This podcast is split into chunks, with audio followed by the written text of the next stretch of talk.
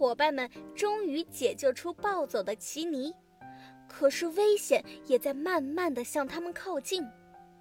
天空中的红字又突然出现，上面写着：“我不想让你们拥有幸福。”一瞬间，周围出现了许多绿色的、长满触角的东西。他们对刺刺骑士团说：“我们就是大名鼎鼎的病毒侵略者，任何生物都不是我们的对手。”这些病毒侵略者很快就将奇尼一行人包围了起来。刚刚已经耗费了大半的体力，大家已经完全没有了抵抗的能力。就这样，这些病毒很快的就侵略了大家本就憔悴的身体，快速的吸附在了细胞表面。进入细胞的所有物质都会被分解，病毒也不例外。这本该是病毒的末日，然而并没有。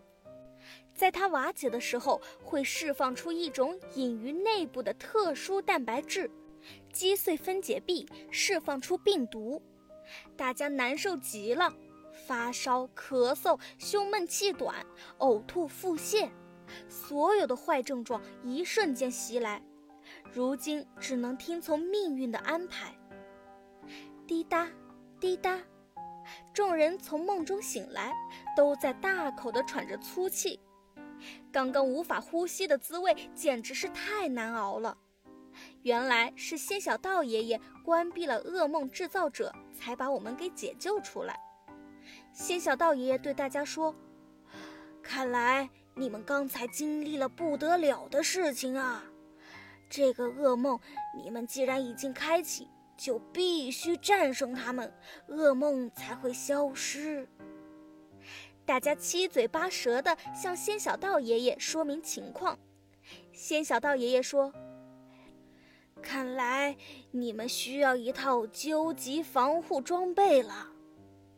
奇尼一行人跟仙小道爷爷来到了实验室，爷爷给了他们一人一套防护服、N95 口罩和护目镜，还给了奇尼一个神秘的包裹，叮嘱大家到了关键时刻再把它打开。随后，大家喝了一些充满能量的咖啡特饮。恢复精神之后，打开噩梦制造者，继续进入了噩梦之中。这一次，穿戴整齐的刺刺骑士团化身为病毒卫士，与邪恶的病毒作战。病毒看到奇尼一行人，就大笑了起来，说：“哈哈哈，你们现在终于知道做一些防护了。不过那也没用，你们永远都不是我们的对手。”病毒发起了生化攻击，释放有毒唾沫。好在刺刺骑士团戴好了防护口罩，完美防御。刺刺骑士团也对病毒展开攻击，对病毒泼洒沸腾的板蓝根咖啡。果然，一大半的病毒都被消灭了。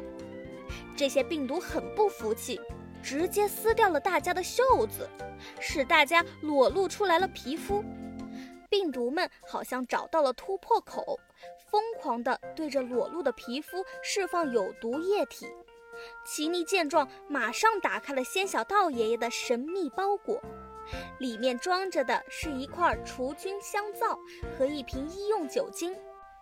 接着，大家用香皂对裸露的皮肤进行清洗，病毒们一时间找不到破绽。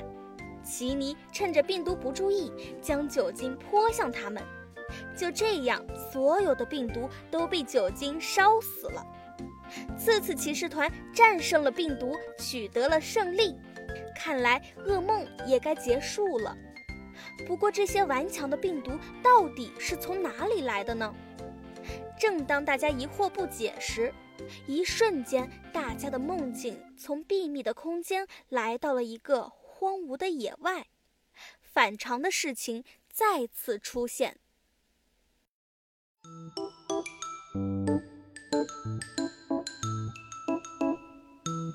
这次骑士团又会遇到什么样的问题呢？请收听下一集，请不要伤害我们。